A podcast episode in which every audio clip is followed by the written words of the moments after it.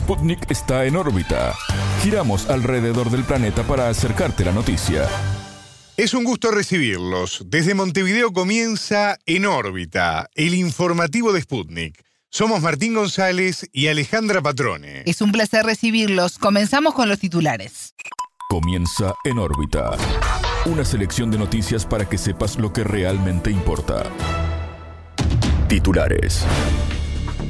Empeoró. Al menos siete fallecidos en Perú por las protestas tras la destitución de Pedro Castillo. Respaldo. Volodymyr Zelensky solicitó una ayuda de 843 millones de dólares para apoyar las infraestructuras críticas de Ucrania. Por la paz. En Colombia, el gobierno y el ELN cerraron la primera ronda de negociaciones. Denuncia. China afirmó que Estados Unidos recurre al pretexto de la seguridad nacional para minar el desarrollo del comercio. De nuevo. El presidente chileno destacó el acuerdo parlamentario alcanzado para iniciar un nuevo proceso constituyente. Malestar. En Reino Unido, unos 40.000 trabajadores ferroviarios paralizaron sus actividades reclamando aumentos salariales. Estos fueron los titulares. Vamos al desarrollo de las noticias. El mundo gira y en órbita te trae las noticias. Noticias. Crisis profunda. Al menos siete personas fallecieron en los últimos días en medio de las protestas en Perú tras la destitución del expresidente Pedro Castillo. Las movilizaciones se mantuvieron pese a la propuesta de la presidenta Dina Boluarte de adelantar las elecciones para abril de 2024. Una muerte ocurrió en Arequipa, segunda ciudad del país, durante la represión policial para recuperar la pista de aterrizaje del aeropuerto. Otros cuatro civiles fallecieron durante marchas reprimidas por policías en Chincheros y Andahuayas y en el departamento de Apurímac. Entre los muertos hay tres adolescentes. La Fiscalía de Perú presentó ante el Congreso una denuncia contra el expresidente Pedro Castillo, quien acusó a la actual mandataria de usurpadora. La fiscal general lo acusa de delitos como rebelión y conspiración contra los poderes del Estado y el orden constitucional y por delitos contra la paz y la tranquilidad pública. La denuncia llegó después de que el Congreso aprobara en la madrugada del lunes un proyecto de ley que levanta el fuero especial con el que contaba Castillo. En órbita entrevistó a la politóloga peruana Eliana Carlín, para quien las acusaciones de la Fiscalía, si bien se sustentan en hechos, los mismos no desembocaron en una ruptura del marco constitucional. Aquí hay una disputa respecto de la narrativa, para comenzar, ¿verdad? Yo creo que es indiscutible que el presidente Castillo ha cometido un golpe de Estado, eso está tipificado como, como pues un delito, sin embargo, hay un halo muy fuerte de misterio, sin poner, sin querer ponerme dramática, respecto a qué pudo motivarlo a tomar esa decisión si todo indicaba que no había los votos esa mañana en el Congreso para vacarlo, ¿no? ¿Qué tan sólidas están? O sea, el, el hecho del anuncio de disolución del Congreso sin marco constitucional claro es real, pero también es real que no hubo un levantamiento en armas, no hubo una ruptura del marco constitucional real, ¿no? Castillo recibió el apoyo de los gobiernos de México, Argentina, Colombia y Bolivia a través de un comunicado. En ese texto afirman que Castillo fue víctima de un antidemocrático hostigamiento violatorio de la Convención Americana sobre Derechos Humanos y ahora lo es de la justicia. Consultada al respecto, Carlín destacó la importancia de este apoyo y cómo el mismo puede influir para facilitar la posibilidad de asilo político para el exmandatario. Yo creo que siempre los apoyos internacionales son importantes y se toman en cuenta. Creo que acá está la derecha está viendo con preocupación estos apoyos. Obviamente no han caído bien en este sector. Sin embargo, ahora mismo creo que la discusión central, el expresidente Castillo ha enviado una comunicación ayer diciéndole usurpadora pues a Dina Boluarte, entonces la situación también ya está clara la cancha en ese sentido. Yo creo que es importante que exista este apoyo, creo que no sería descabellado en este minuto que como en un esfuerzo por tratar de calmar la inflamación social que está dura y que, como te digo, no debe cobrarse más vidas, menos aún de menores de edad, debería pensarse desde el Ejecutivo en hacer un anuncio respecto de algún trámite para el asilo del expresidente Castillo, para ver si es que eso quizás calma un poco los ánimos que, como te menciono, están caldeados y ya se están cobrando vidas y, como siempre, vidas de la gente pobre. En órbita entrevistó a Gabriela Leontop, periodista de investigación del portal peruano Vigilante.p. La entrevistada puso el acento en la necesidad de que el país avance hacia reformas políticas que eviten futuras crisis y agraven la situación tenemos que hacer reformas políticas, reformas constitucionales que verdaderamente sirvan y que sean consecuentes con lo que nosotros queremos buscar para dejar de estar eligiendo al mal menor. Pedro Castillo llegó al poder básicamente porque los peruanos nos encontramos en una crisis en la que politizamos tanto las elecciones de 2021, fue todo tan polarizado también que terminaron, entre comillas, eligiendo al mal menor y vemos cómo estamos en estas situaciones 16 meses después, ¿no? Entonces, para evitar justamente eso se tienen que hacer reformas y aquí en Perú para hacer reformas que verdaderamente sean aceptadas por el Congreso de la República se necesitan dos legislaturas consecutivas. Entonces eso es aproximadamente un año. Yo creo que esa es la razón precisa por la que se extienden las elecciones recién para abril 2024 y me parece que es lo correcto ahorita la decisión que ha tomado Dina Boluarte junto con su equipo de asesores y el gabinete de ministros. Escuchábamos a la politóloga peruana Eliana Carlín y a Gabriela Yontop, periodista de investigación del portal peruano Vigilante.p. Más armas. El presidente de Ucrania, Volodymyr Zelensky, solicitó una ayuda de 843 millones de dólares para apoyar las infraestructuras críticas del país este invierno. En su mensaje a los líderes del G7, el mandatario confirmó la intención de alargar y ampliar las operaciones de combate. Los tres pasos que él propone para lograr la paz en Ucrania suponen el suministro de armas de gran alcance, dijo Sputnik el subdirector del Instituto de la SEI, Vladimir Sarijin. De acuerdo con Zelensky, una de las condiciones que permitiría acercar el logro de la paz consiste en proveer a Ucrania de carros de combate. Solicitó además piezas de artillería, municiones modernas y suministrarle misiles de mayor alcance. En este sentido, Sarijin sostuvo que el mensaje de Zelensky no es un llamamiento a la paz, sino a garantizar la ampliación de las operaciones de combate. Exige suministrarle armas más potentes y de mayor alcance, esperando sin duda extender el conflicto al año que viene y lanzar ataques contra Rusia, agregó. A su juicio, dado que la victoria militar ucraniana es imposible pese a los suministros de armas de gran alcance y de sistemas de cohetes por Occidente, significa que Zelensky está cumpliendo lo que le dice Estados Unidos. Dilatar al máximo el conflicto sin reparar en las enormes bajas que sufre el ejército ucraniano, resumió Sariki. Primer paso. El gobierno de Colombia y la guerrilla del Ejército de Liberación Nacional, el ELN, cerraron la primera ronda de negociaciones de paz. En conferencia de prensa anunciaron la liberación de rehenes y acciones humanitarias pero queda pendiente aún el acuerdo sobre un alto al fuego. Según expusieron en un comunicado conjunto, las partes culminan exitosamente el primer ciclo de los diálogos. Las conversaciones que se desarrollaron en Venezuela continuarán en México en fecha a definir. En órbita entrevistó al periodista colombiano Camilo Rueda Navarro, quien destacó la importancia de esta primera etapa de diálogo. El periodista subrayó el hecho de que se esté retomando la agenda de 2016 acordada con el gobierno del expresidente Juan Manuel Santos y suspendida en 2019 por Iván Duque. De todas formas, señaló como un debe importante que no se concretara un acuerdo para un alto al fuego. Entre los puntos logrados en este primer ciclo de diálogos eh, que se adelantaron entre el 21 de noviembre y el 12 de diciembre, se encuentra el de retomar la agenda que se había acordado eh, con el gobierno de Juan Manuel Santos en el año 2016 Asimismo, institucionalizar la mesa con los países garantes y una metodología concreta. Un tercer punto habla sobre la situación humanitaria en las regiones del país.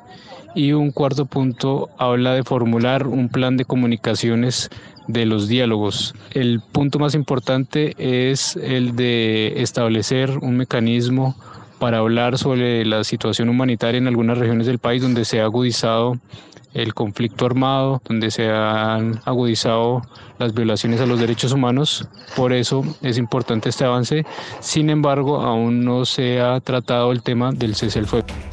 En referencia al cese al fuego, Rueda Navarro señaló que es de esperar que se incluyera en la agenda de los próximos ciclos. El punto del cese al fuego es un tema pendiente dado que eh, se había ambientado con la posesión del gobierno de Gustavo Petro que había planteado eh, establecer un cese al fuego multilateral entre las diferentes agrupaciones y el Estado colombiano. Sin embargo, las delegaciones expresaron que este tema no fue abordado entonces es un tema pendiente que tal vez se aborde en los próximos ciclos y que hay esperanzas de que se logre para el alivio de la población civil que eh, recibe los impactos del conflicto. El entrevistado habló de los próximos pasos en la agenda de la negociación entre el gobierno de Gustavo Petro y el grupo armado.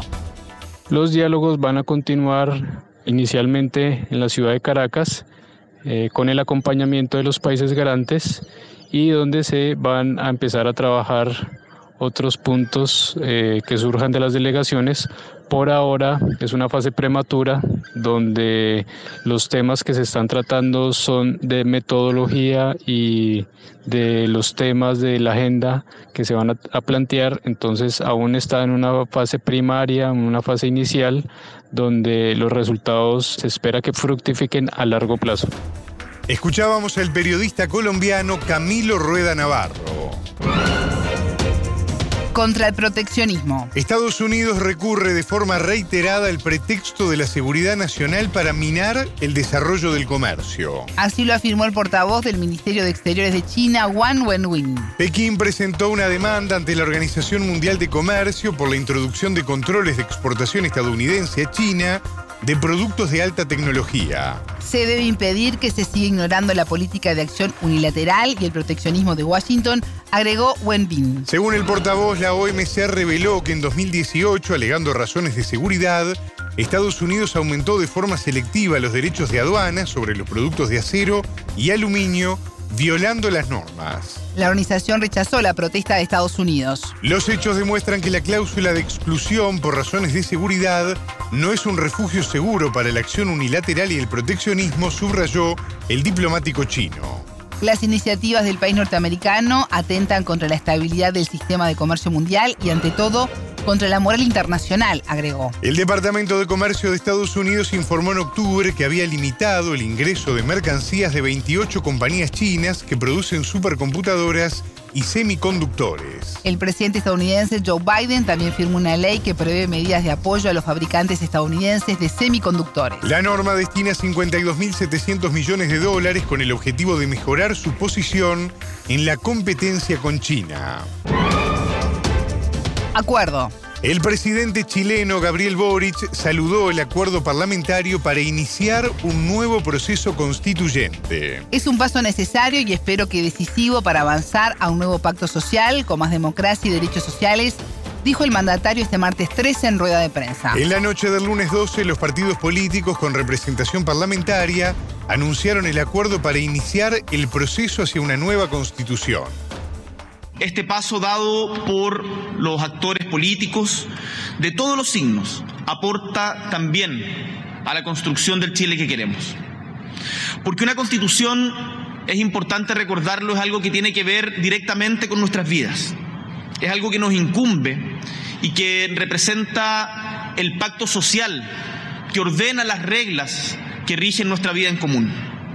Por eso la importancia de este acuerdo que busca abrir el camino para la construcción de un marco de convivencia que permita reemplazar una constitución que transversalmente estamos de acuerdo que está agotada y que nos encamine hacia un Chile más justo y más democrático. Una vez más, en Chile, pese a las dificultades, hemos decidido resolver los problemas de la democracia con más democracia y no con menos. Ahora los parlamentarios deberán votar una reforma constitucional para materializar lo acordado. Estoy seguro que en el Congreso primará el sentido de responsabilidad, dedicación y generosidad para honrar la democracia, dijo Boric. El pueblo de Chile nos ha dado una segunda oportunidad y tenemos el deber de estar a la altura aprendiendo de las experiencias recientes. Quiero invitar a los parlamentarios de todo el espectro político y a todos los chilenos y chilenas a poner a Chile como único norte en la discusión que se dará en estos días para definir los detalles de este valioso acuerdo. Estoy seguro que en el Congreso primará el sentido de responsabilidad, de dedicación y generosidad para honrar la democracia, para poder darnos finalmente una nueva constitución legítima ante la ciudadanía y la institucionalidad vigente, para que de esta manera podamos defender mejorando a nuestras instituciones. Las negociaciones comenzaron después del plebiscito del 4 de septiembre, cuando el 61,86% de los votantes rechazó la propuesta de Carta Magna. Sputnik dialogó con el diputado Diego Ibáñez, presidente de la Convergencia Social, partido del presidente Gabriel Boric. Creo que ejercimos una presión unitaria como alianza de gobierno. También se desenmascara, a mi juicio, un rol que cumple el Partido de Amarillos y que también se hizo conciencia en la centro derecha de la importancia de respetar el principio de, del 100% de electividad. Y eso permitió abrir las puertas para que hoy pudiésemos tener un, un órgano paritario con escaño indígena y 100% electo. No fue fácil, hoy tenemos minoría en el Congreso, estamos empujando el acuerdo lo más allá que pudimos y sabemos que no podemos dejar pasar una oportunidad para escribir una nueva constitución. Luego vendrán otras generaciones que empujarán más allá y podrán probablemente hacerlo mejor. La redacción estará a cargo de un Consejo Constitucional integrado por 50 personas electas por voto popular que deberán militar en un partido político o contar con su respaldo. Trabajarán sobre un anteproyecto elaborado por una comisión de 24 expertos elegidos por la Cámara de Diputados y senadores. Si el Consejo Constitucional elabora un documento que no está en concordancia con el anteproyecto de los expertos, estos podrán vetarlo. El trabajo comenzará en enero y se prevé que en diciembre del 2023 se realice el plebiscito sobre la nueva propuesta de Carta Magna temporada de protestas. En Reino Unido, alrededor de 40.000 trabajadores ferroviarios paralizaron sus actividades este martes 3 en reclamo de aumento salarial. La medida se extenderá hasta el miércoles 14 y se retomará viernes y sábado. Vía Twitter, el ministro de Transporte, Mark Harper, catalogó la huelga de dañina y agregó. El gobierno hizo su parte, es hora que el sindicato haga la suya. Los trabajadores reclaman un incremento salarial del 7%, mientras que el ofrecimiento de la empresa estatal fue del 5%. La inflación en Reino Unido superó el 11% interanual, el porcentaje más alto en 40 años. Durante diciembre está prevista también una huelga de trabajadores de correos, personal de aduanas y bomberos, entre otros sectores. Además, el 15 y el 20 de diciembre habrá paro de personal de enfermería y el 21 y 28 de conductores de ambulancias. De acuerdo a medios locales, el gobierno convocó a las Fuerzas Armadas para realizar tareas de apoyo en el sistema de salud. Se espera que 600 militares se encarguen de la conducción de las ambulancias y otros 150 realicen tareas en hospitales. Los trabajadores del sector reclaman aumento salarial y mejoras en las condiciones de la red pública de salud. Denuncian que hay un déficit de 100.000 puestos sin cubrir y que la lista de espera para la atención es de 7 millones de personas. Hasta aquí en órbita. Pueden escucharnos todos los días en vivo a las 18 horas de México, 21 de Montevideo y a las 0 GMT por sputniknews.lat. En órbita.